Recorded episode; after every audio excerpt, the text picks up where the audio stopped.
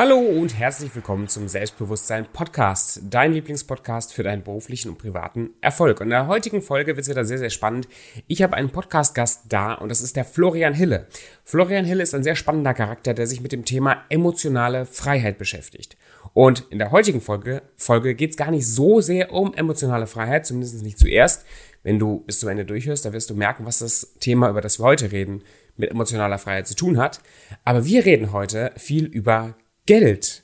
Und was Florian Hille dazu zu sagen hat und warum er über Geld reden kann, das hörst du heute.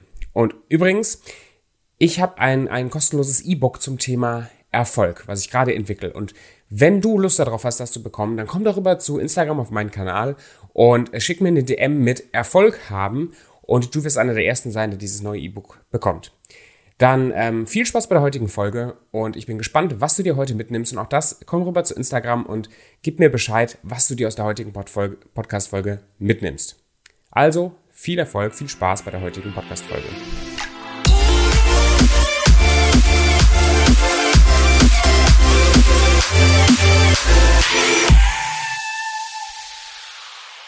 Sehr Dann gut. Fang einfach an, wir labern einfach authentisch und nicht so äh, 3, 2, 1 und zack, plötzlich sind wir im Scheinwerfer und wir sind einfach schon im Flow. Das finde ich gut, ja.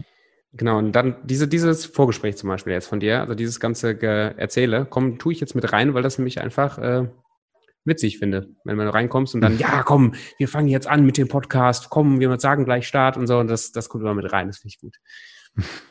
Flo, ähm, sag mir doch nochmal, also sowohl für mich, aber eher für unsere äh, guten Zuhörer heute, wer du bist und was du, nee, was du machst noch nicht. Erstmal, wer bist du?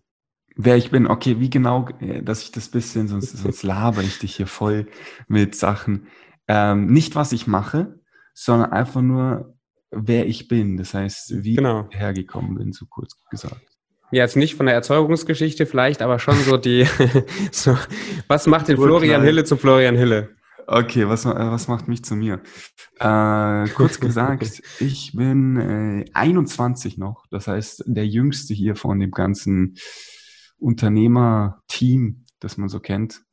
Und ich bin prinzipiell schon immer sehr technisch orientiert gewesen. Und jetzt bin ich hier mhm. genau am Gegenteil in den Emotionen angekommen, weil ich als Kind immer sehr zahlenorientiert war und ganz normal als Student anfangen wollte, Technikstudium machen wollte, Ingenieur werden wollte, um so meine schönen Matheaufgaben weiter zu lösen. aber mir ist dann aufgefallen, das macht vielleicht Spaß, aber Studien, äh, Studium, Studieren, das ist nicht für mich. Plus, es bringt auch nicht so viel Geld. Also erfolgstechnisch, ich bin in einer Unternehmerfamilie groß geworden, komme ich da nicht an das Unternehmertum, das ich im Herzen drin habe. Und deswegen habe ich mich dagegen entschieden. Und damit ich das tun konnte, das finden wir immer viel interessant, ich bin einfach nach dem Abitur direkt ein Jahr nach Australien, nicht für ein Jahr, sondern erst äh, für, für nur drei Wochen. Aber ich habe in dem Jahr sehr, sehr viel über Freiheit gelernt, über mhm. Selbstbestimmtheit, mhm. weil man nicht dieser Agenda folgt, weil man nicht einfach losgeht und äh, ein Haken nach dem anderen setzt. Ähm, Realschule, Gymnasium, dann, dann Studium, Studium. Dann Bewerbung, sondern plötzlich einen Cut zieht. Und ich habe die Möglichkeit, einen Cut zu ziehen, das ist auch sehr wichtig. Ich habe mit 15 geerbt, mein Vater ist verstorben und er war ein mhm. erfolgreicher Unternehmer, heißt, ich habe gar nicht so wenig geerbt. Mit dem Geld und mit meinen Mathekenntnissen und Finanzinteressen habe ich sehr sinnvoll investiert, gleich am Anfang und bin so recht schnell finanziell äh, quasi unabhängig geworden, weshalb ich auch nie einen Job brauchte. Ich habe trotzdem mein Abitur fertig gemacht, weil ich noch so programmiert war. Das finde ich äh, eine witzige Story, also eine, eine, coole Story und natürlich auch ein bisschen mit, mit einem traurigen Einschlag, keine Frage. Aber dass jemand mit 21 unternehmerisch aktiv ist ohne einen finanziellen Druck zu haben, äh, ist auch nicht immer so. Wie gehst du damit um? Im, also erstmal im, im, in Bezug auf Leute, die, ich sag mal, finanziell bei Null starten mhm. und dann vielleicht sich denken, der Flo, der hat so leicht, weil der, der hat ja keine Kohle, keine, keine, keine Probleme mit dem Geld. Aber auch, wie gehst du selber damit um, dass Geld nicht das ist, wo du jetzt gerade am Überlegen bist, wie komme ich schnell dazu? Weil hast du halt schon. Hm, ja, okay. Also als allererstes mal, äh, wir sind ja unternehmerisch hier alle. Und aus rein unternehmerischer Sicht ist es egal, wo wir stehen und wie wir dahin gekommen sind. Es ist nur wichtig, wie wir von diesem Punkt weitergehen. Mhm. Mhm. Sehr gut. Und äh, viele verlassen sich auf Glück oder ko ko konkurrieren. Also schauen auf die Konkurrenz. Und das ist ein pures Victim Mentality Mindset. Mhm. Das heißt, wir achten nicht darauf, wie wir die Dinge angehen, sondern zeigen mit dem Finger auf andere. Ich möchte mich jetzt nicht äh, mein Ownership äh, entziehen. Ja, es stimmt, ich habe keinen einzigen Cent von meinem Erbe verdient in der Hinsicht, dass ich das erarbeitet habe. Ich habe aber dann mit 15 das Geld investiert und ich kann eins sagen, wer denkt, dass, ich habe ja auch noch Miterben gehabt, wer denkt, dass ein großes Familienerbe ein Spaß ist, hat noch keine Ahnung über Unternehmertum, weil das ist ein eigenes Unternehmen für sich und Familie trennt sich nicht von Geschäft das ist dann einfach ein Business. Und wenn du mit deinen Schwestern Business hast und mit deinem Onkel herumkooperieren musst, der ganz, ganz anders äh, mhm. lebenserfahrungstechnisch steht wie du, dann kommt da sehr viel Stress auf dich zu. Mhm. Und ich habe das sinnvoll investiert, weil ich das als richtig empfunden habe, anstatt es auszugeben. Ich habe mir einmal einen Sportwagen gekauft, aber das war nach vier Jahren dann. Ähm, es war in der Hinsicht eine pure Reihe an Entscheidungen, die ich treffen musste mhm. und diese durchgezogen habe. Und genau das ist Unternehmertum. Du triffst Entscheidungen, um deine jetzigen Ressourcen richtig zu verwenden. Woher du die Ressourcen bekommst, ist jedem scheißegal, witzigerweise. Es interessiert selbst der Umweltbehörde nicht, woher du deine Ressourcen bekommst. Der Umweltbehörde interessiert es, wie du die Ressourcen in sie investierst. Ja. Und da trennt sich die Ethik von den Menschen. Nur mir ist immer wichtig dieser Ownership-Gedanke. Und ich muss ganz klar sagen, ja, ich hatte verdammt Glück in der Hinsicht. Es ist aber auch ein Fluch. Es ist Segen und Fluch zugleich. Und es macht mich zu einer sehr einmaligen Person, weil wie du schon gesagt hast, die wenigsten Menschen verlieren so früh einerseits so viel, aber gewinnen so früh mhm. gleichzeitig so viel. Mhm. Das heißt, ich habe sehr viel Familie verloren und sehr viel Geld bekommen. Und dann stellt man sich natürlich als erstes die Frage, was soll eigentlich dieses ganze Geld und Karrierezeug? Vor allem, ich bin schon immer sehr tiefgründig gewesen, deswegen war ich gut in Mathe. Ähm, und habe mich wirklich da reingefressen. Weshalb ich jetzt in diesem Emotionsthema bin, das wir noch nicht richtig angeschnitten haben, weil das noch so ein bisschen wegschieben. Nee, aber Thema Geld finde ich gerade super spannend. Ich rede immer, ich versuche mal wieder mit Leuten über Geld zu reden und ja. manche Leute äh, sind da einfach nicht ganz so offen, deswegen macht das Spaß. Deswegen ja. Geld, also ich habe ich hab, ähm, mein erstes Buch, wo für mich das Thema Geld irgendwie sehr relevant wurde, der Klassiker Think and Grow Rich, ne? Hm. Ähm, nie gelesen. Nie gelesen. Ist, ist wirklich tatsächlich sehr, sehr fantastisch, gefällt mir sehr, sehr gut. Und eins der, der Hauptgründe, also glaube ich so 14 oder 18 Gründe des, des Versagens, warum Leute unternehmerisch scheitern, warum Leute auch im Leben scheitern. Ein Punkt ist schnelles Geld wenn halt die Lottogewinner, der klassische Lottogewinner, der 10 Millionen hat und nach fünf Jahren dann broke in der Ecke liegt und alles verkackt hat, wie bist du genau zu, genau zu dem Punkt? Jetzt, jetzt bist du, du bist natürlich unternehmerisch in einem anderen Kontext groß geworden, aber jetzt hast du von heute auf morgen plötzlich Geld, was du vorher nicht hattest und kommst zu einer Entscheidung, das zu investieren, anstatt wie wahrscheinlich die meisten erstmal ne Spaß. Mhm. Wieso und ja, wo, wo kam das her, dieses Mindset? Wieso ist ganz leicht, weil ich bis dato nicht nichts anderes als Gaming kannte. Also ich hätte mir vielleicht einen Gaming-PC holen können, den hat mir aber meine Mutter finanziert. Also sagen wir nochmal noch mal on top ein bisschen spendiert. Glück. Ich habe eine sehr gute finanziell gestrickte Familie. Äh, dennoch ist sehr, sehr viel Scarcity unterwegs, also Knappheit. Da ist sehr, sehr viel ja, Knappheit und das ähm, vergewaltigt einen emotional. Aber was habe ich gemacht? Im Endeffekt, äh, mir war es immer wichtig, weil ich auch immer sehr strategisch in Spiele reingegangen bin. Wie schaffe ich es, dass das Ganze sinnvoll und nicht einfach nur für den Moment da ist? Heißt, ich bin wie ein Roboter gewesen. Und aktuell gehe ich immer mehr, auch mit meinem Coach Joe zum Beispiel, immer mehr in die Richtung, wie werde ich Mensch? Wie genieße ich denn mein Geld? Weil äh, sinnvoll investieren ist cool und mit 60 dann unglaublich tolle Renten zu haben. Nur ich möchte nicht auf mein ganzes Leben drauf aufbauen, dass ich 60 werde, um dann zu leben, sondern vielleicht lebt man, bevor man so alt ist, dass man nicht mehr leben kann. Und wer sagt, dass wir 60 werden? Das ist so ein, ein großer Punkt. Aber aus rein äh, Faktensicht ähm, war ich das sehr effizient äh, effizienzorientiert und habe deswegen das in Immobilien investiert. Deswegen interessanter Fakt mit dem schnellen Geld. hier ist der Witz. Ich bin recht erfolgreich in den letzten sechs Jahren investmenttechnisch gewesen. Ich habe keinen Zweifel daran, dass ich ein sehr guter Investor bin, weil einfach mein Kopf so tickt. Dennoch gehen sehr viele Menschen zu mir, junge Menschen, auch mhm. ältere Menschen, und sagen, dass sie eine coolere Investmentidee haben als ich, dass sie meine Investmentstrategie nicht gut finden.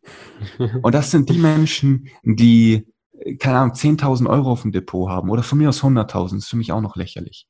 Und dann anfangen, irgendwas zu machen mit äh, anderen. Ich mache dir ein Beispiel, Finanzdienstleister.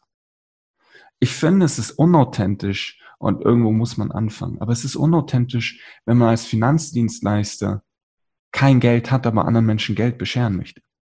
Und ja. das ist das große Problem. Deswegen teile ich das ja auch so gerne offen, weil keiner so in eine Privatbank kommt. Ich bin halt in einer Privatbank und da werden halt wirklich nur sehr reiche Menschen äh, beraten. Bedeutet auch, man kriegt komplett andere Beratung. Und der Witz ist, die Beratung ist nicht kompliziert. Ganz im Gegenteil, je komplizierter die Dinge werden, desto schwachsinniger sind sie. Je einfacher sie sind, desto besser ist es. Und wirklich dieses ganze äh, Timing the Market und so, man kennt es ja, das lohnt sich nicht, aber diese ganzen komplizierten Algorithmen funktionieren kurzfristig, aber langfristig nicht. Wenn man natürlich kurzfristig immer wiederholt das funktioniert machen möchte, zum Beispiel mit Timing the Market, über 20 Jahre hinweg damit profitieren möchte, kriegt man graue Haare, weil das echt stressig ist. Und ich bin jemand, ich lege tatsächlich mein Geld an. Ich könnte es einem zweijährigen Kind, meine gesamte Investmentstrategie könnte ich einem zweijährigen Kind erklären und das wäre wahrscheinlich erfolgreicher als ein 40-Jähriger. Weil ein 40-Jähriger mitdenkt und emotional handelt, das zweijährige Kind gar nichts tut. Und weil es gar nichts tut, wirklich nichts, ist es am erfolgreichsten.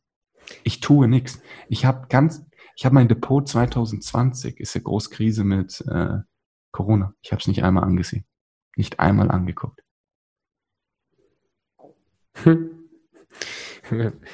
Magst du ein bisschen was zu deiner Investmentstrategie erzählen? Gerne, weil sie super simpel ist. Ja, Nur, ich bin gespannt, ich freue mich. In, Im konkreten Fall ist dann natürlich die Frage, wie setze ich das jetzt für mich um? Hm. Ich habe halt eine Handvoll, nicht viele, eine Handvoll gemanagter Fonds. Die Frage ist natürlich jetzt, welche Fonds? Und das kann ich euch jetzt nicht einfach hier so sagen, aber eine Handvoll gemanagter qualitativer Fonds in meinem Depot. Mein Depot macht circa 15 Prozent von meinem Gesamtvermögen aus. Und 80 Prozent von meinem Gesamtvermögen sind Immobilien. Und die Immobilien zahlen sich quasi selber ab, wenn ich sie finanziert habe. Oder sind noch nicht finanziert, weil ich das Glück hatte. Ich habe halt irgendwie angefangen. Ich habe mit Kredit nicht angefangen, weil Kredit mhm. ist ein komplizierteres Thema. Lohnt sich aber sehr, sehr stark, damit hebelt man sich. Ähm, so dass der Cashflow, die monatlichen Einnahmen, alle Ausgaben decken. Das ist ganz wichtig. Ich möchte mir keinen Job schaffen. Ich möchte, dass mich das joblos macht. Und äh, mein Depot, ich möchte mir auch keinen Job schaffen. Ich möchte, dass die anderen, klar, ich gebe dem Manager zwei Prozent, ich gebe der Bank ein Prozent, aber das ist nichts. Das sind drei Prozent. Wenn ich dafür zehn Prozent über durchschnittlich zehn Jahre mache, was top ist oder sechs Prozent, was immer noch toll ist, dann ist mir das mehr als genug, weil ich muss es nie angucken, ich habe keinen Stress und kann leben. Und da ist die Frage, wie viel möchte man da selber reinstecken? Es gibt die Fix-Flip-Sachen, es gibt die äh, Trading-Sachen äh, und die sind super am Anfang kurzfristig, um von A nach B zu kommen. Aber ich war ja schon bei B, also ich hatte ja schon Kapital. Heißt, wenn man anfängt, kann man nicht alles automatisieren. Bevor man skaliert, muss man erstmal erschaffen. Ja. Im Erschaffen kann ich dir nicht viel sagen, weil ich hatte das Glück, ich musste nicht viel erschaffen. Ich bin eigentlich nur am Skalieren. Aber beim Skalieren heißt, wenn man Geld hat und viele Leute, 10.000 äh, Euro ist schon mehr als genug zum Investieren. Ähm, ich habe vorhin 100.000 als lächerlich abgeschnempelt. Ich finde es nur lächerlich, wenn man anfängt, Finanzguru zu sein. Mhm. Ich finde es nicht lächerlich, wenn man eine private Person ist. Dann ist das wirklich viel Geld. Und mit, 10, äh, mit 100.000 kann man wirklich professionell investieren. Und tatsächlich, ich weiß es von meiner Familie, weil nicht jeder in meiner Familie Glück hatte, äh, ist es durchaus möglich, so viel Geld zu bekommen, wenn man hart arbeitet, auch als Angestellter. Man muss es nur wegsparen. Wenn man sich überlegt, manche Leute rauchen für 500 Euro Zigaretten, das sind 6.000 Euro im Jahr, das sind 60.000 in 10 Jahren. Es ist möglich, es ist nicht unmöglich. Und dann mit 100.000 kann man tatsächlich Immobilien äh, problemlos äh, kaufen. Und So skaliert man dann. Aber nicht mit diesem Bitcoin, Rumgetue, Roulette. Ich sage immer, ähm, das, das ist Spekulation, das ist nicht mehr Investment. Und mir ist wieder was aufgefallen, das ist überall so. Außer im Unternehmertum. Deswegen Investment und Unternehmertum sind zwei Welten. Das ist ganz wichtig zu verstehen. Ähm, Im Investment, die Profis, die wirklichen Profis, verlassen sich nicht auf Glück. Hm, ja. Und spielen kein Roulette. Also dieses ganze Forex-Trading, sofern man da keine Insider hat und Insider sind illegal, sind einfach nur Rumgespiele. Es ist wirklich Rumgespiele. Casino, ja. Genau. Und das ist nicht professionell. Kann man damit erfolgreich werden? Natürlich, wenn du Glück hast. Die Frage ist, möchtest du durch Glück erfolgreich werden oder möchtest du wirklich, also was heißt erfolgreich? Ich meine reich. Für mich ist der Reich nicht erfolgreich. Äh, muss ich mich hier mal kurz korrigieren. Äh, finanziell Aber, mehr haben willst, als du vorher hattest. Genau, finanzieller Erfolg. Und äh, das, das ist halt, es geht nur auf lange Zeit gesehen, wenn du das Ganze äh, strategisch machst und nicht mit Bitcoin zum Beispiel. Man, man kann durch Bitcoin Millionär werden, man kann aber auch von der Million durch Bitcoin wieder auf Null fallen. Hab beides erlebt. Nicht ich selber, aber durch Leute, die ich kenne.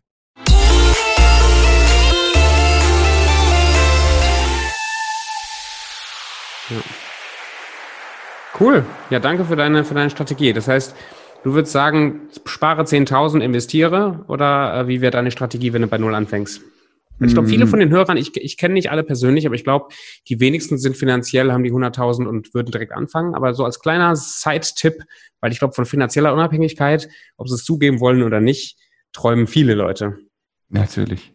Und ich muss sagen, es ist super. Auch wenn ich in die Emotionsthemen gehe, finanzielle Unabhängigkeit ist super, weil du musst halt nicht irgendwas tun, sondern du kannst alles tun, wenn du möchtest. Du musst niemandem irgendwas mehr beweisen. Das ist sehr wichtig. Ähm, am besten fängt man an, wenn man wenig verdient, dass man ein bisschen beiseite spart. Ich bin immer noch ein Fan davon, dass man alles in sich selber investiert. Mhm. Das muss man ganz klar sagen. Wir sind hier eigentlich in meinem Secondhand-Thema. Das ist gar nicht so mein Fokus.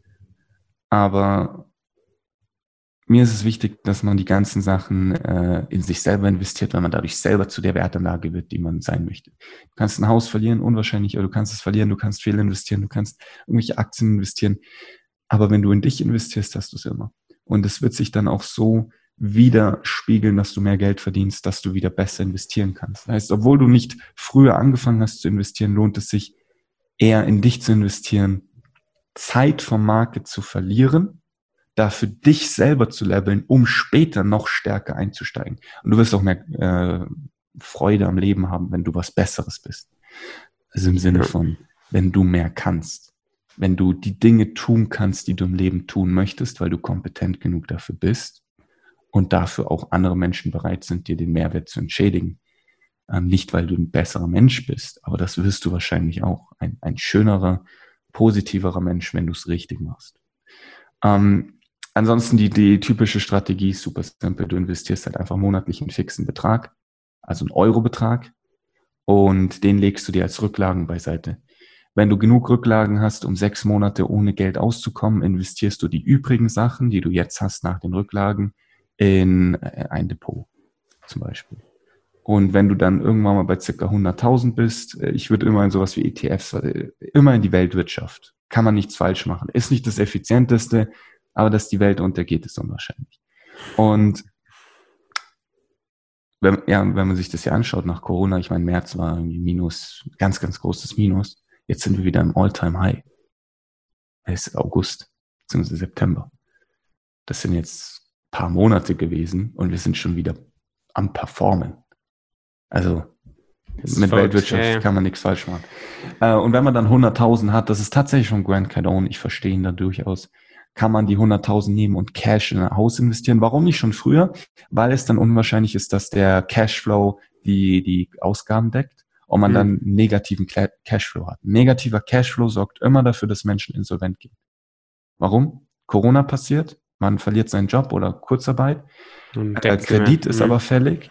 Man kann es nicht mehr stemmen, man muss verkaufen. Der Verkauf ist nicht lukrativ, weil gezwungen und nicht in einem optimalen Zeitpunkt, weshalb äh, unglaublich viele Schulden vom Kredit übrig bleiben oder sonstige monatlichen Tilgungen noch da sind. Und, äh, ja, das haben wir in der Familie immer erlebt, genau diesen Fall. Das ist, ja. ähm, ist Kacke. ist ja, Kacke. exakt, exakt. Deswegen immer positiver Cashflow. Und alle, die jetzt sich dachten, boah, sechs Monate Rücklagen, bist du denn wahnsinnig? Wie soll ich das denn schaffen? Also nochmal ein Raucher, selbst wenn er den billigsten Dreckjobs hat, schafft solche Rücklagen, wenn er anstatt raucht, das in Rücklagen investieren würde, äh, in einem Jahr. Ja. Also, es ist eine reine Prioritätensache. Absolut. Menschen schaffen es, Heroin zu nehmen. Ich weiß nicht, wie viel das Zeug kostet. Also wird man es schaffen, Rücklagen zu holen, wenn man die Priorität hat. Ja, und oft ist das auch, glaube ich, so ein sehr kurzfristiges Mindset, ne? Also ja. ich denke von jetzt auf den nächsten Monat, denkt man ja, oh scheiße, 100.000 schaffe ich nicht. Aber wenn man seinen Blick mal so ein bisschen weitet auf zwei Jahre oder so und, und hat einen fixen Betrag, dann wundert man sich ja, was man da wegsparen kann. Und ich bin kein, ich bin kein Sparer, ich bin froh, dass ich eine Person geheiratet habe, die äh, die mir das ein bisschen eingeprügelt hat. das war sehr hilfreich. Ich bin eher so ein Investierer, ähm, also Ausgeber auch, aber auch Investierer.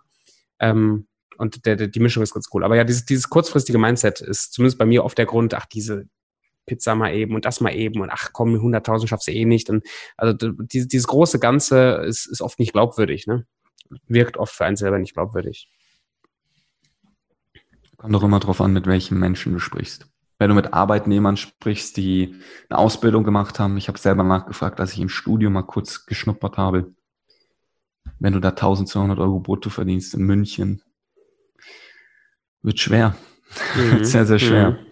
Wenn du aber mit einem Selbstständigen sprichst, der einfach nur nicht Geld verdient, weil er nicht genug in sich investiert hat, dann ist es eine andere Sache. Geld ist recht leicht zu machen, wenn man möchte. Das, das ist ja der Punkt, wo ich wieder reinkomme ich möchte das Ganze menschlich machen. Ich möchte eine Win-Win-Situation schaffen. Ich möchte nicht irgendjemandem was verkaufen, was nichts bringt. Ich möchte mich nicht selber reich machen äh, und andere schröpfen, sondern ich möchte, dass das Ganze einen Mehrwert hat, der sich zusammen multipliziert. Und dann muss man da mit einer Einstellung reingehen, mit der niemand geboren wird. Weshalb es doch ein bisschen länger dauert. Aber auf lange Zeit wieder mehr Sinn macht. Ich bin nicht der Typ, der auf kurze Frist durch die Decke geht. War ich nie. Ich bin der Typ, der nach zehn Jahren dem anderen ins Gesicht schaut, der vorhin durch die Decke gegangen ist und merkt, dass er wieder runtergefallen ist. Und das ist auch emotional wieder gesehen schon gar nicht so leicht, weil ähm, wenn wenn der wenn man einen Partner hat oder irgendjemand anderen, gute Freunde und die plötzlich so richtig durch die Decke steigen durch ihren Bit Bitcoin Network zum Beispiel. Ja. Man sich denkt, ah fuck, jetzt machen die hier, keine Ahnung, surreale Beträge. Jetzt sind die plötzlich innerhalb von kürzester Zeit auf ihre 100.000 gekommen. Mussten gar nicht viel machen. Ja gut, das Problem habe ich ja eh nicht, aber äh, trotzdem dieses, okay, sie haben in kürzester Zeit äh, so viel erreicht, erreicht, aber der Witz ist, dann passiert irgendwas und dann sind sie es wieder los. Und genau das ist dieses Spielen. Und ich bin kein, kein äh, Roulette-Spieler, ich bin kein Casino-Spieler. Ich gehe einfach Stufe für Stufe solide nach oben. Und dafür muss man halt einfach nur die Stufen gehen. Ja, gefällt mir gut. Das Danke. ist die Strategie. Das ist motivierend, finde ich gut. Und es ist einfach, nee, es ist simpel. Es ist nicht, nicht einfach, aber es ist simpel. Ich habe ich hab was ganz Wichtiges vergessen. Oh, okay, hau raus ich habe jetzt bis, ich habe die ganze Zeit rumgelabert. Äh, es tut mir leid an die ganzen Podcast-Zuhörer. Ich habe aber nicht einmal klar definiert, was die Strategie ist. Ich kenne das immer aus Podcasts. Wird eine geile Frage gestellt. Der, der Politiker redet perfekt alle möglichen Dinge zusammen, aber nicht genau das, was man wissen möchte. Also nochmal kurz zusammengefasst. Step by Step, nicht katapultmäßig. Äh, Im Unternehmertum ist katapultmäßig super Risiken eingehen. Aber im Investment geht man keine Risiken ein, weil man nicht auf die Fresse kriegen möchte. Man geht sicher Step by Step voran, consistent, Consistency, auf lange Zeit und ganz wichtig, man fässt es nicht an. Die Investments, die man tätigt, fässt man nicht an, weil die so solide sind, dass man die gar nicht verkaufen möchte. Und in zehn Jahren sind die eh wieder das Doppelte wert. Also warum möchte man etwas, das funktioniert, anfassen? Wenn man etwas anfasst, dann entweder weil eine Notsituation ist oder weil man tatsächlich fehlinvestiert hat und reinvestieren mhm. möchte. Aber wenn man gut investiert, möchte man es nicht anfassen. Genau deswegen, 2020 ist sowas von egal für mich. Ich habe mein Depot nicht mal angeguckt, geschweige denn irgendwas daran getan. Ich bin mir ziemlich sicher, viele Leute haben sich richtig Stress gemacht. ich habe zum ersten Mal, ich habe in der Krise ja zum ersten Mal überhaupt investiert. Das fand ich ganz witzig. ja. äh, in TUI. ah, ne, es war aber nur so, so ein bisschen Spielgeld zum Ausprobieren. Ich muss sagen, für mich ist es ein komplett neues Thema, deswegen vielleicht kommt daher vielleicht auch die Faszination. Ähm, ich habe erst Anfang des Jahres angefangen, mich ganz lose damit zu beschäftigen und überhaupt Geld auch glaubenssatzmäßig. Vielleicht ist das so eine gute Überleitung ins emotionale Thema auch, weil Geld ist hochemotionales Thema. Also ich weiß auch nicht, ob das nur an der deutschen Kultur liegt, sondern ob das auch global ist, ein hochemotionales Thema. Leute reden nicht gerne über Geld und Geld ist verbunden ja mit ganz, ganz tiefen Glaubenssätzen. Und für mich selber irgendwann den Wunsch zu fassen, ähm, finanziell unabhängig zu werden, Millionär zu werden mit dem, was ich mache, das war gar nicht, das Problem ist nicht das, das Ziele setzen. Das Problem war nicht, dass der Zweifel daran ist, schaffen zu können, sondern dass der, der Glaube, ob das überhaupt gut ist, ob das darf, ob Geld nicht doch irgendwie ein bisschen dreckig und böse und also dieses ganze Glaubenskarussell äh, bin ich komplett durchgelaufen und deswegen ist Geld für mich so, so ein spannendes Thema, über das ich sehr gerne rede und wo ich gerne mal Leute herausfordere, wo ich merke, die haben so ein gespaltenes Verhältnis zum Thema Geld. Mm, Was hat für dich Geld mit Emotionen zu tun? Oh, viel, viel. Puh, äh, ich muss da kurz sechs Monate zurückgehen. Das ist meine erste Podcast-Episode. Es gibt, ähm, es gibt drei Werte, drei Werte, aber prinzipiell sind es zwei Werte, auf der diese Welt fundamiert liegt. Also das Fundament dieser Welt liegt auf zwei Werten. Es gibt zwei Dinge, die einen Wert haben für uns, die eine Wertigkeit haben. Das ist einmal das Materielle, witzigerweise auch gleichzeitig Energie. Ähm, mhm. Und dann gibt es das Emotionale, was aber auch wieder Energie ist. Also wir haben immer Energie. Energie ist schon mal alles. Aber wir haben das Materielle und wir haben das äh, Emotionale. Und diese zwei sind unser fundamentaler Wert. Mhm. Ich mache ein Beispiel. Ein Holzring ist so viel wert wie äh, das Holz, aus dem es gemacht wurde. Und natürlich die Arbeit, die hineingesteckt wurde. Die Arbeit ist wieder das Materielle, genauso wie das Holz. Und dann haben wir einen materiellen Wert von so einem Holzring. Jetzt, wenn der Holzring seit Jahrhunderten in der äh, Familie als Familiengut dasteht und den, den Sohn zum Beispiel an seinen Vater erinnert, dann hat das für den Sohn einen sehr, sehr großen Wert. Und dieser Wert ist emotional. Das heißt, es basiert pur auf die Emotion des Sohnes. Wenn er jetzt also den Ring verkaufen möchte, kriegt er aber nur den materiellen Wert, nicht mhm. den emotionalen Wert. Es sei denn, es gibt jemanden, der aus irgendwelchen Gründen Holz so sehr liebt, dass es irgendwie rankommt, dass sein emotionaler Wert auch ähnlich hoch ist. Das Ganze geht aber auch ins Nachteilhafte. Es kann sein, dass jemand Holz hasst, abgrundtief hasst und deswegen der materielle Wert hoch ist, aber der den gar nicht möchte, weshalb er sogar noch weniger bietet, weil die Emotionen sogar jetzt Wert runterziehen, ins Negative geht. Heißt, wir haben immer diese zwei Faktoren, materiell und emotional. Ähm, da gibt es einen Goldring zum Beispiel. Ein Goldring ist sehr solide, hat einen sehr hohen materiellen Wert. Kann sein, dass Menschen Gold mögen, kann sein, dass Menschen Gold nicht mögen. Aber es geht halt darum, wir haben Emotionen, die sind was wert und wir haben, wir haben materielle Dinge, die sind was wert. Und Geld ist witzigerweise ähm, mal materiell gewesen, gewesen. Jetzt ist es aber pur emotional. Es basiert pur auf Glauben. Und dieser, dieser Sprung von Geld war mal wie Gold, also wirklich ein solider Gegenstand. Jetzt ist Geld nur noch ein Gutschein, der für einen Glauben steht. Und zwar für den Mehrwert, für die Arbeit, für die Energie, ähm, die für die Wertigkeit steht. Zum Beispiel, ich kann mit 20 Euro äh, Material kaufen, ich kann für 20 Euro eine Stunde von einem Menschen kaufen und der arbeitet dann irgendwas. Ähm, aber die 20 Euro an und für sich sind nur ein kleines Papierscheinchen. Heißt, das ist nur noch ein Gutschein. Und der Witz ist, früher war ja wenigstens der Geldschein hm. mit etwas hinterlegt wie ein Goldstück. Jetzt ist das ja nicht mehr der Fall. Geld ist so viel wert, wie die Leute denken, dass es das wert ist. Es gibt sowas wie Hyperinflation, das gab es hier in Deutschland. Ähm, es kann sein, dass morgen 20 Euro so viel wert sind wie heute ein Cent. Und Das wäre bei Gold nicht der Fall, weil Gold ist ein fixer Wert. Gold steht für etwas. Sagen wir, Gold ist heute 1000 Euro wert, morgen sind es 2000 Euro oder 20.000. Aber der 20-Euro-Schein bekommt nicht einfach an Wert oder vielleicht ja, genau. bekommt er einen Wert, wenn man, wenn man Geld verknappen würde, was eine Deflation bedeuten würde, äh, was die ganze Wirtschaft kollabieren würde. Eine Inflation würde das bedeuten, wie 20 Euro sind plötzlich nur ein Cent, äh, würde bedeuten, dass auch die Wirtschaft kollabieren würde. Und dieses Gleichgewicht, das ist zum Beispiel äh, der Job der EZB. Das sind so Dinge, die äh, gar nicht so, so easy sind. Das sind, mhm, das sind die Ursprünge. Das sind die ersten Gedanken, die ich mir damals gemacht habe, als ich 18 war. VWL, das hat mich immer sehr begeistert. Aber kurz gesagt, also Geld ist nichts anderes als in unserem Kopf. Und der einzige Grund, warum wir daran glauben, ist, weil der Typ neben uns dran glaubt, der aber auch nur daran glaubt, weil ich daran glaube. Und so stemmt sich das gegenseitig.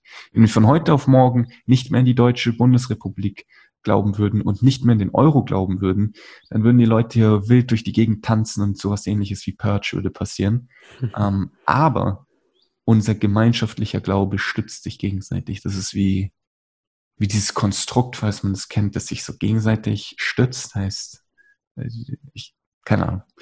Ist ja ein bisschen Stützt sich gegenseitig. Aber was genau. hat das für eine praktische Auswirkung für das, für das Leben von, von Menschen, das Geld was Emotionales ist? Jetzt mal abgesehen davon, dass wir alle dran glauben und dann 20 Euro halt eine gewisse Wertigkeit hat, aber so dieses, was hat es da jetzt damit zu tun, dass Leute äh, Geld haben wollen, es aber nicht bekommen, dem Geld hinterherrennen oder nicht über Geld reden wollen. Also dieses, dieses praktische, dieser Umgang mit Geld. Wir haben eine gewisse, einen gewissen Glaubenssatz zu Dingen und der ist unterbewusst oder bewusst, meistens beides.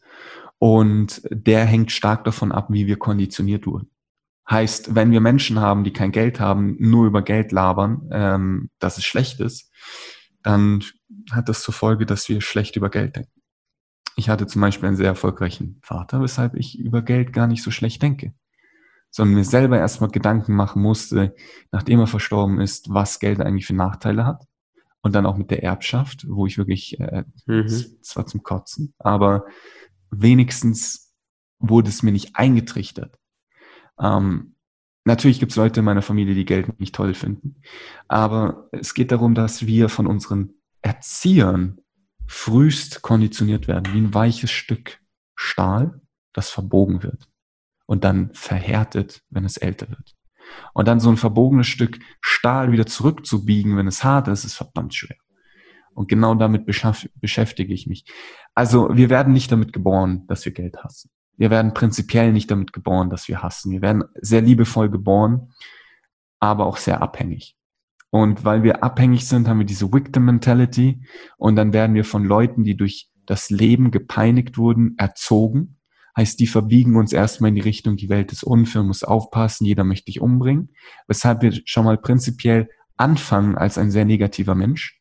Und deswegen gibt es Negativität auf der Welt, weil ja negative Menschen Negatives verursachen. Heißt, da ist ja wieder was dran. Das ist genauso wie mit dem Geld. Kriminalität stützt die eigene Kriminalität man kann nicht sagen, okay, ähm, ich erziehe jetzt mein Kind, dass es jedem trauen soll. Es kann gerne in irgendein Auto einsteigen von irgendeinem Fremden. Das möchte ich ja nicht, weil ich weiß, dass der Fremde eventuell irgendwas Dummes macht. Weshalb ich ja mein Kind wieder darauf äh, erziehe, dass es Kriminalität gibt. Weshalb das Kind wieder dazu geneigt ist, kriminal zu sein. Und so stützt sich Kriminalität mit Kriminalität, genauso wie sich Geld mit Geld stützt. Und genauso stützt sich Rassismus und Hass mit Rassismus und Hass. Der springende Punkt ist, diese Glaubenssätze loszulassen. Auf eine Art, dass wir nicht davon bestraft werden, sondern es wie geht das? können. Wie, wie werde ich jetzt, wie überschreibe ich meine Glaubenssätze? Ja, ja. das ist halt, sagt man wie? so einfach, ist halt nicht, es ist kein Prozess, der in zwei Tagen abgehandelt wird, in der Regel. Genau. Wenn man alle Faktoren berücksichtigen, berücksichtigen würde und komplett unabhängig wäre, wären wir wieder dieses weiche Stück Metall, das man einfach nur zurückfahren mhm. muss. Super easy. Da wir das aber nicht sind, weil wir schon lange verhärtet sind und deswegen dieses kalte Stück Stahl sind, es ist echt ein Prozess, dieses Teil wieder zurechtzubiegen. Es ist wirklich ein sehr, eine sehr schöne Metapher dafür. Glaubenssätze gehen nicht von heute auf morgen weg. Es ist das Umfeld, das uns sehr stark konditioniert, von dem wir uns detachen müssen, können, wollen, wie auch immer. Wir müssen nichts, aber wenn wir das angehen möchten, dann müssen wir das. Und äh, das heißt nicht, dass wir nie wieder unsere Eltern sehen zum Beispiel. Das heißt nur, dass wir nicht jeden Tag unsere Eltern mit einem Kuchen begrüßen und jedes Mal, wenn unser Vater sagt, ja, er sucht dir einen Job, dass man sich einen Job sucht, weil er sagt. Es ist sehr wichtig, unterbewusst zu verstehen, warum man so handelt, wie man handelt. Die meisten fühlen sich nicht gut genug, weil wir in eine Welt mhm. geboren wurden, wo jeder kritisiert wird. Weshalb diese Lücke an Liebe und Wertschätzung gefüllt werden muss, damit wir uns wieder gut genug fühlen. Die meisten füllen das durch Erfolg, finanziell oder unternehmerisch, von außen. Aber das füllt die Sache nicht, weil es nicht von außen kommt, sondern der, das Problem kommt von innen und muss von innen geschlossen werden. Heißt, die Entscheidung zu treffen, bewusst, dass wir bereits gut genug sind. Nur unterbewusst haben wir uns schon längst dagegen entschieden. Und das ist eine aktive Sache, die man jeden Tag konstant angehen muss. Das ist der Prozess des Loslassens. Und dieser Prozess des Loslassens, das gehe ich mit meinem Coach durch. Hawkins ist ein unglaublicher Buchmentor äh, dazu. Ähm, David Hawkins zum Beispiel, Letting Go heißt tatsächlich sein Buch. Mhm. Und das sind so Sachen, die Jahre brauchen. Aber in der Theorie haben wir alles, was wir brauchen, bereits in uns. Und es ist nur eine Entscheidung, die uns davon fernhält. Wir könnten mhm. in den, wir könnten nächste Minute schon die Person werden, die wir unser ganzes Leben werden möchten. Aber es geht nicht, weil wir dieses verhärtete Stück Stahl sind.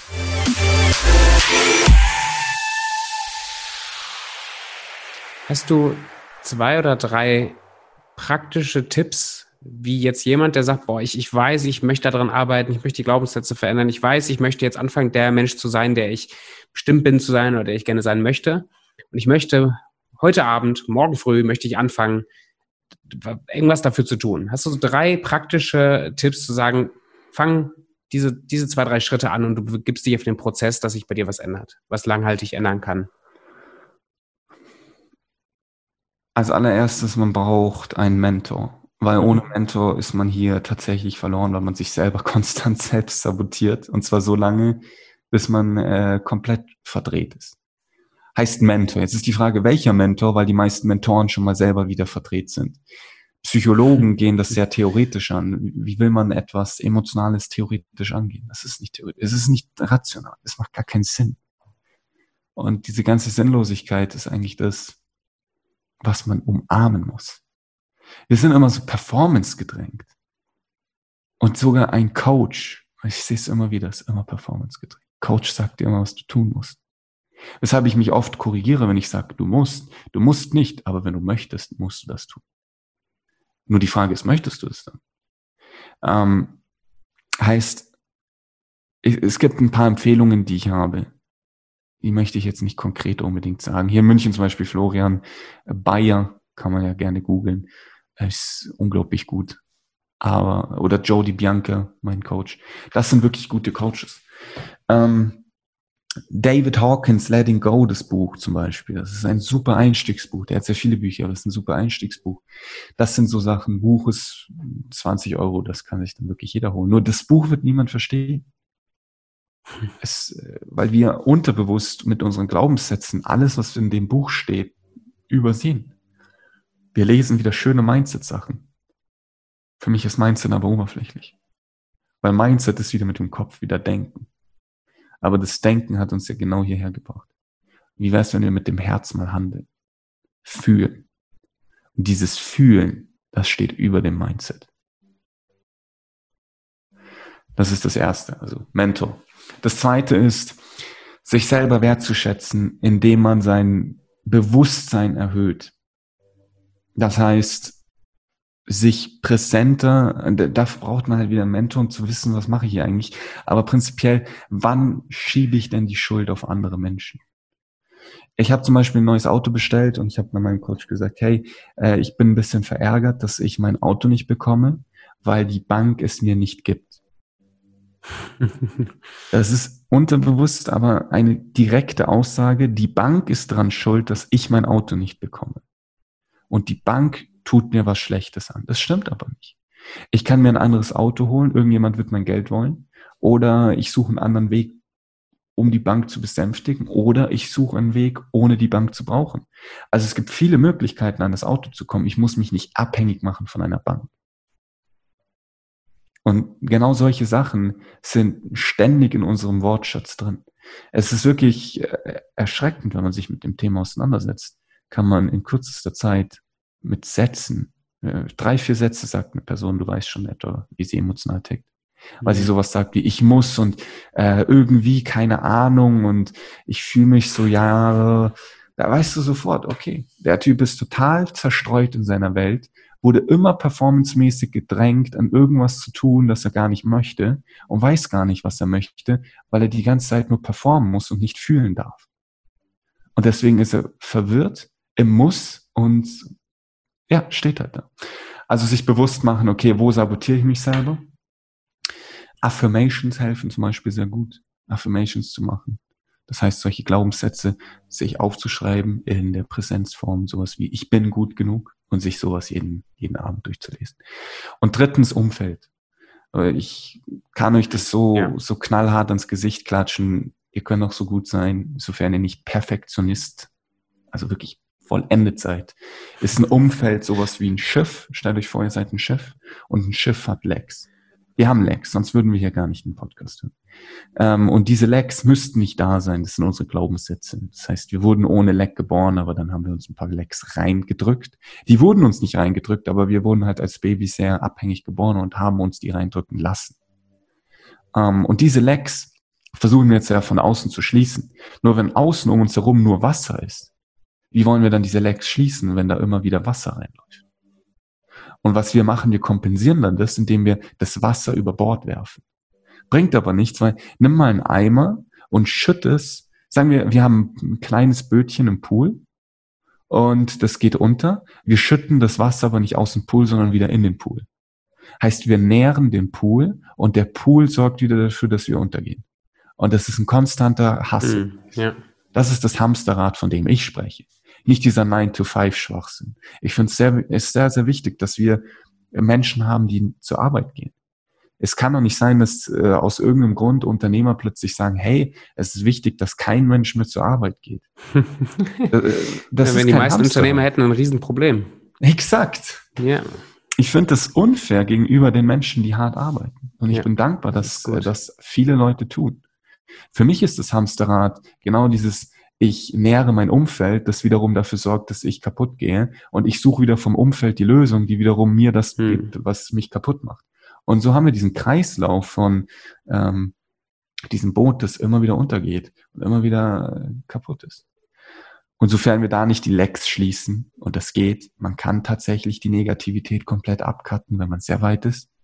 Aber sofern wir das noch nicht geschafft haben, es ist am besten, indem wir nicht ins Ozean, äh, nicht mitten im Ozean sind, sondern vielleicht im Trockenen, wo kein Wasser um uns herum ist. Heißt, die negativen Quellen, Generatoren um uns herum beiseite Weg. schaffen. Hm. Ja. Das Je heißt unternehmerischer, auch Leuten zu sagen, ich verbringe mit dir gerade keine Zeit mehr, geht nicht. Exakt. Je unternehmerischer wir werden wollen, desto mehr cutten wir sie. Ähm, das heißt nicht, dass wir unsere Mutter die nächsten 20 Jahre nicht mehr sehen sollen. Nee, ja. Aber es heißt, dass wir nicht jeden Tag unserer Mutter fragen sollen, was tue ich, was tue ich, was ja. soll ich da tun? Weil sie wird es nicht wissen, weil es wäre es wär ein Wunder, wenn, wenn hier auch nur ein Podcast-Zuhörer jemand hätte als Elternteil, der wirklich einem gut tut.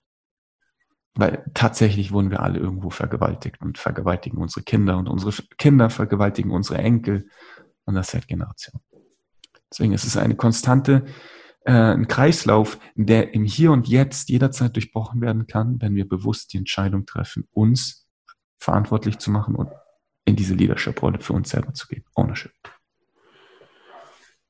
Nice, nice. Ich, ich, ich finde das faszinierend. Dieses Thema, in den letzten, bestimmt letzten fünf Podcast-Folgen kam es immer wieder zu diesem Thema Umfeld. Es scheint also, liebe Freunde, ein sehr relevantes Thema zu sein. Ein Thema, mit dem ich gerade auch ein bisschen am Kämpfen bin ähm, sowohl radikal sein will, andererseits aber auch merke, dass es weh tut und dass man das durchziehen muss. Ich habe letztens einen, einen ziemlich erfolgreichen Unternehmer interviewt, der auch sagte, hey, mach dir keinen Stress, du kannst auch aus der Ferne lieben. Also du kannst eine Beziehung cutten, ohne ähm, denen zu sagen, du bist ein Arsch, ich verbringe mit dir keine Zeit mehr. Also du kannst die einfach aus der Ferne lieb haben, aber einfach keine Zeit mehr mit denen verbringen. das heißt aber nicht, dass du, dass du plötzlich alle Leuten Hassbriefe schreibst und sagst, du nicht mehr in meinem Leben Feierabend, ne? Aber das, da wird, ist es, ich finde jetzt, wir sind gar nicht groß in dein Emotionsthema, also tiefer in dein Emotionsthema rein und das machen wir vielleicht nochmal auf deinem Podcast. Erzähl nochmal ein paar Sätze zu deinem, zu deinem Podcast, zu deiner Podcast-Folge und zu deinem Thema, dass jeder, der das jetzt gerade hört und der so ein bisschen Gespür gekriegt hat, in welche Richtung das geht, der Interesse hat, dich auch findet und äh, Bock hat da drauf und merkt, ich was kann, das bringt. Ich kann noch mal kurz etwas sagen, weil das, das geht recht tief. Und zwar, dass es weh tut, ähm, dieses Umfeld zu verlassen. Es ist einerseits äh, natürlich die Abhängigkeit von jemandem. Wir haben irgendwas von jemandem bekommen und das hat uns zu einem Standard gebracht. Heißt, wir haben einen Alltag, wir haben eine Gewohnung, äh, mhm. Gewohnheit, wir haben eine Komfortzone mit einer Person aufgebaut und wir sind ähnlich krank mit dieser Person. Und tatsächlich kranke Menschen zu heilen, ist äh, das größte Problem, dass der kranke Mensch gar nicht gesund werden möchte, weil er gewohnt ist, krank zu sein. Heißt, wir sind abhängig von den Struggle, addicted to the struggle. Und diese Abhängigkeit sich bewusst zu machen und zu merken, okay, ich sabotiere mich hier gerade absichtlich selber, um absichtlich weiterhin krank zu bleiben. Das ist äh, dieses Bewusste, von dem ich gesprochen habe. Und dann zu merken, okay, tut mir jetzt diese Person wirklich weh? Macht sie mein Leben wirklich leichter? Oder macht sie mir mein Leben schwerer und ich stehe darauf, dass es schwer ist? Das ist ganz wichtig. Viele cutten unnötig einfach Kontakte. Das ist sehr unternehmerisch, ja, aber es ist auch nicht sinnvoll. Ich lebe nach dem Motto, jeden Tag ein Stückchen leichter heißt, das Leben zu genießen, anstatt das Leben zu performen. Weil wir immer performen. Schon von der Schule an. Und bei solchen Kontaktfragen ist es halt wichtig, bin ich jetzt addicted to the problem oder versuche ich nur wieder zu performen im Sinne von, ich muss jetzt alle meine Kontakte rausschmeißen. Wenn es dir wirklich im Herzen wehtut, ist halt die Frage, ist es die Liebe, die dir abgeht oder ist es tatsächlich der Struggle, der dir abgeht? Und am Ende des Tages, alles, was eine Person uns antut oder tut, für uns tut, tun wir uns selber an oder für uns. Weil es ist dann unsere Bestätigung, das geht viel zu tief, um das jetzt kurz abzuschließen, aber es ist unsere Bestätigung, wenn die Person da ist, dass wir uns so fühlen können. Es ist nicht unbedingt die Person, es ist unsere Entscheidung. Bewusst, okay, äh, meine Freundin ist da, mein Freund ist da, ich fühle mich jetzt gut genug. Das liegt aber nicht unbedingt daran, dass wir jetzt gut genug sind wegen unserem Freund, sondern dass wir, wenn der Freund präsent ist, uns gut genug fühlen, weil wir eine Bedingung erfüllt haben. Wir leben immer nach Bedingungen, so werden wir konditioniert. Aber emotionale Freiheit, für die ich stehe, von der ich im Podcast erzähle, ist, wie man bedingungslos, unabhängig von der Situation, in dieses Gefühl kommt. Und dann ist man nicht mehr abhängig von dem Kontakt und kann frei wählen, wen man möchte und wen nicht. Und das ist diese emotionale Freiheit, von der ich spreche, die man durch emotionale Intelligenz, durch dieses Bewusste erlebt, erlangt und darüber spreche ich im Podcast. Am Anfang vom Podcast gehe ich aber sehr in die Richtung wie jetzt hier der Anfang vom Podcast mit VWL, einfach um so ein Fundament zu schaffen. Aber mittlerweile äh, erzähle ich nur noch über diese emotionalen Themen. Mehr Bewusstsein und emotional einfach frei zu sein, nicht zu reagieren. Wir reagieren immer. Wir sind wütend, deswegen reagieren wir, anstatt dass wir agieren, uns selber entscheiden mit Ownership, mit Selbstverantwortung, was wir äh, tun möchten und nicht müssen. Ja. Ah, ja. Man findet mich auf Spotify. First Class Podcast. First Class äh, Podcast. Auch auf Apple Podcast? Ja, genau. Auch auf Apple. Beziehungsweise Instagram ist am einfachsten. At Florian Hille. Da stehen dann alle Links. Ja. Nice. Florian, das ist, das ist, jetzt hast du mich wirklich nochmal neugierig gemacht auf einem ganz anderen Level. Ähm, ja, egal. Es wird jetzt zu tief. Es wird jetzt zu tief. Aber ich, also, Schön, dass an, wir also in den Freunde, letzten fünf Minuten damit anfangen mit dem Tiefen. Das, aber das finde ich, das finde ich aber trotzdem gut. Erstens macht das Leute neugierig und die kommen zu deinem Podcast. Ähm, das finde ich äh, sehr gut. Aber das macht, ich glaube, dieser Hunger, der ist da. Und ich glaube, wir müssten den Hunger gar nicht stillen, Leuten zu helfen, emotional frei zu werden. Und den musst du auch gerade nicht stillen, aber diesen Hunger erstmal zu wecken oder das Bewusstsein zu, zu bekommen, dass da was geht, dass das möglich ist. Und so dieses erste Geschmäckle zu, zu bekommen, will ich das. das ist eins der Takeaways neben dem ganzen Investmentzeug, äh, für mich jetzt auch, nochmal so ein bisschen diesen Hunger zu kriegen nach, ja, emotionale Freiheit ist nicht einfach nur irgendein, ich kann mal wieder heulen Thema, sondern das ist tiefer. Ja. Und da habe ich Bock drauf. Ja. Genau, exakt, perfekt gesagt. Danke. Flo, es hat richtig Spaß gemacht. Ich habe zum Schluss noch so eine kurze Frage, kurze Antwortrunde. Äh, bist okay. du bereit? Ich bin immer bereit. Ich meine, du redest, du redest äh, gerne und gut, aber äh, kurze Antworten, ja? Podcast, ja. Ein Podcast, ja. Ich ja, fasse mich kurz. Im echten Leben habe ich dich auch erst einmal erlebt, aber das war, ähm, du redest da auch sehr, also du bist ein sehr ruhig, also zumindest wirkst du sehr ein ruhiger, in sich ruhender Charakter und deswegen macht es irgendwie Spaß mit dir zu reden, obwohl du auch ein bisschen intimidating wirkst. Ernst? Ja, so ein bisschen, also nicht, also nicht intimidating, ich kriege keinen Schiss vor dir, aber du bist, ja du, du strahlst einen gewissen Respekt auch aus oder du, du rufst einen gewissen Respekt ab. Nicht so wie viele andere 21-Jährige. Ja, gut, es liegt wahrscheinlich auch daran, dass das meine Mentoren machen und irgendwo färbt sich das dann irgendwann mal ab, ganz klar. Thema Aber meine Mentoren sind sehr intimidating. Ich weiß, was du meinst. Wer ist gerade dein, äh, das ist eine Frage, komm, fangen wir mit der Frage an. Kurze Frage, kurz an. Wer ist dein Mentor und dein Vorbild? Mm, ich habe viele Mentorenvorbilder. Also mein bester Freund ist Tom Eiberger, der ist in Performance unglaublich gut. Ähm, weitere Performance-Mentor, den besuche ich jetzt im Oktober, ist Dan Pena. Das ist wohl der radikalste Unternehmer, den es so gibt. Dann die emotionale Schiene ist Joe DiBianca. Englisch, amerikanisch findet man auch auf Instagram, Facebook. Und äh, dann hier in München, mein persönlich wirklich auch sehr guter Freund, ähm, ist Florian Bayer. Der ist ähnlich wie ich, sehr sanft, sehr beruhigend, aber hat auch so, ein, so eine ganz interessante Art von Selbstbewusstsein. Und ich liebe diese Art, wie er das macht, mit Liebe Respekt zu schaffen und nicht mit Hass, nicht mit du musst. Und ja, deswegen, das ist so der menschlichste.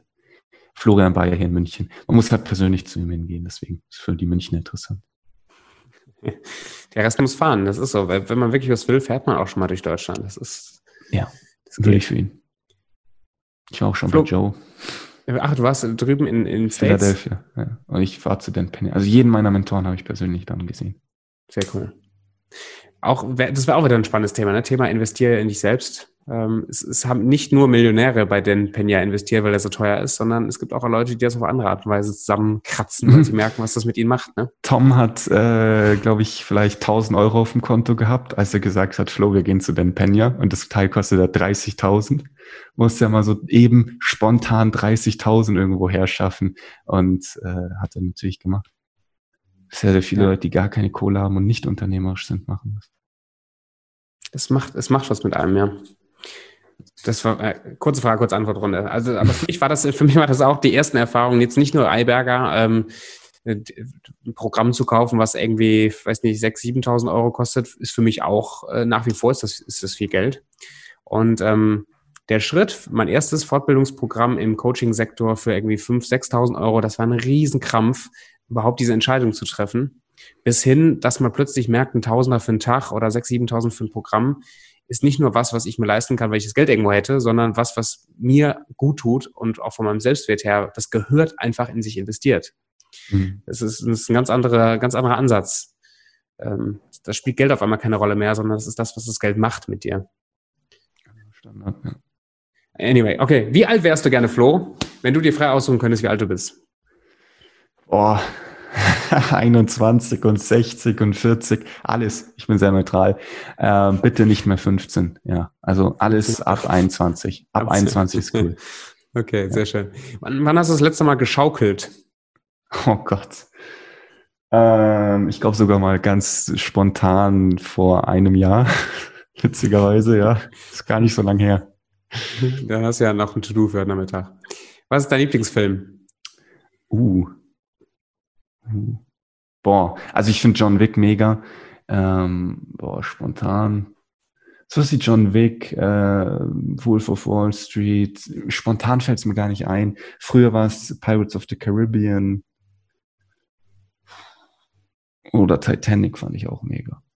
cool. Was äh, ist dein Lieblingsbuch? Letting Let Go. go. Letting, Letting go. go von David Hawkins. Nice. Klare Empfehlung für wen? Und Rich Dad Poor Dad für Investment. Ah, ja. Empfehlung für jeden, der sich tief mit dem Thema beschäftigen möchte und wirklich bewusst ist, weil sonst liest man da halt an der Hälfte vorbei. Und Rich Dad Poor Dad für jeden, der äh, finanziell erfolgreich werden möchte. Ja. Was bedeutet Erfolg für dich? Ähm, es hat zwei Definitionen. Es gibt menschlich und performancemäßig. Und ich gehe ein bisschen weg vom performancemäßig. Aber prinzipiell, wenn man an einen, äh, wenn man eine freie Möglichkeit hat, seinen Willen durchzuziehen. Ja. Cool. Und äh, was bedeutet Geld für dich? Haben wir schon ein bisschen darüber geredet? Ein toller Hebel, um diese Möglichkeit, seinen Willen durchzuziehen, durchzuziehen. ähm, was lernst du gerade im Moment? Emotionale Intelligenz und Menschlichkeit. Bald wieder Unternehmertum. Ab Oktober kriege ich von den Penya persönlich die Fresse volle Ladung. ja.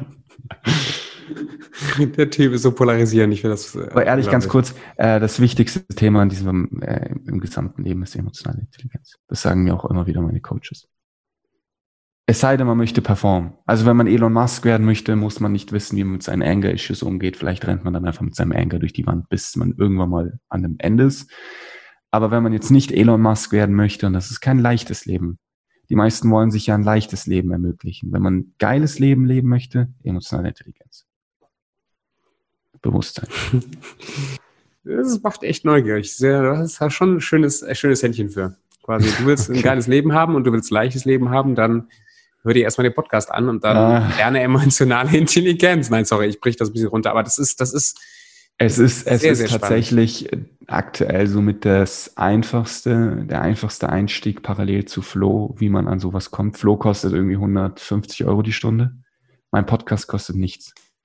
Also es ist wirklich der leichteste Einstieg, der qualitativ ist, weil alles andere kostet entweder was oder geht voll am Thema vorbei.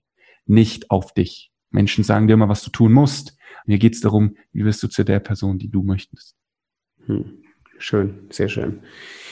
Lieblingszitat oder irgendein Zitat, was du super geil findest? Boah, das sind Fragen, du, da tue ich mir immer richtig schwer, weil ich weiß, 5000, auf so eine Sache. 5000 Zitate im Kopf habe. Was ist so das Erste, was gerade was kommt, wo du sagst, das poppt dir gerade als erstes in den Kopf? Darf ich kurz aufstehen? Klar.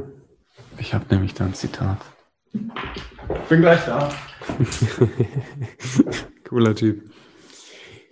Oh, nicer Tiger auch. Witzigerweise, die Zitate kommen ja immer von mir selber, aber das ist jetzt spontan einfach. Äh, es gibt tausend Zitate von Hawkins und meinen Mentoren, aber du musst keine Schatten verdrängen, wenn du voller Licht bist. Hm. Flo Hille. Schön. Gefällt mir gut. Ich hoffe doch. Wand, könnte ich mir glatt hier an die Wand drucken. Finde ich, finde ich gut. Danke dir. Und letzte Frage, oder eigentlich vor, nee, letzte Frage. Kontakt treten und so haben wir schon geklärt. Du bist Flo Hiller auf, oder Florian Hiller auf äh, Instagram und du hast einen Podcast, First Class Podcast. Und ich danke dir, Florian, für deine Zeit und für deinen ganzen Inputs. Ich hatte wenig Erwartungen und die hast du alle übertroffen. Nein, nein. Du hattest wenig Erwartungen, das ist doch gut. Das ist wenig nein, Bedingungen. Nein, ich hatte es keine Bedingungen. Erstmal so richtig, es klingt erstmal so richtig schlecht. Ja, es ist, aber ich meine es ernst. Ich habe wirklich, ich habe, äh, ich habe keine Erwartungen gehabt. Ich wusste einfach, es wird, es wird spannend und es wurde auf eine ganz andere Art spannend, als ich dachte. Ähm, ja, wir sind eh komplett. Wir sind komplett an dem Thema ja erstmal vorbei. genau. zu, meiner, zu meinem Ursprung finanzielle Intelligenz. Aber Back to the money. Ja, genau. Aber ich finde das Thema auch super interessant. Ähm, und am Ende, ja, wieder das typische Thema. Es ist sehr spannend. Ich danke dir natürlich für die, für die äh, komplette Rundumtour durch mein Leben. ja, sehr gerne. Ich danke dir. Und ähm, ich freue mich auf, äh, auf weitere Begegnungen mit, mit dir, so oder ja. so. Und wünsche dir, was wünsche ich dir? Einen schönen Tag. Mich wundert, äh, der Podcast ist doch jetzt safe schon über eine Stunde lang. Der ist an fast, ja, 1,20 oder so bestimmt. Halleluja, du. Also wer, wer das sich, wer bis jetzt gehört hat, ja, wer bis jetzt gehört hat, jetzt kann kommt's mich persönlich sprechen. Ja, wirklich, yes. kann, kann mich gerne persönlich anquatschen. Ich, wer, wer sich eineinhalb Stunden nimmt, um mir hier so lang zuzuhören, schreibt mich an. ich nehme mir gerne die Zeit für eine halbe Stunde. Safe, Leute. Also ich, ich fasse das nochmal zusammen für, für euch. Wenn ihr bis jetzt, wenn ihr jetzt noch dabei seid, wer jetzt dabei ist und hat Lust, emotional frei zu werden, kann den ersten Schritt machen und sich kostenlos vom Flo beraten lassen. Ja. Mega. Ohne Upsell, das sage ich immer absichtlich dazu. Es ist kein okay, Upsell-Gespräch, ja, es ist kein Verkaufsgespräch, weil es ja viele machen. Ich habe auch kein Webinar, ähm, sondern wirklich tatsächlich ein menschliches Gespräch. Danke. Und dann erreicht man dich, äh, also quasi Podcast durchgehört, at Florian Hille auf Instagram. Instagram am besten, korrekt. Nice. Sehr schön. Danke dir, Florian. Und gerne, bis dahin. Gerne. Ich danke dir. Mach's gut. Ciao, ciao.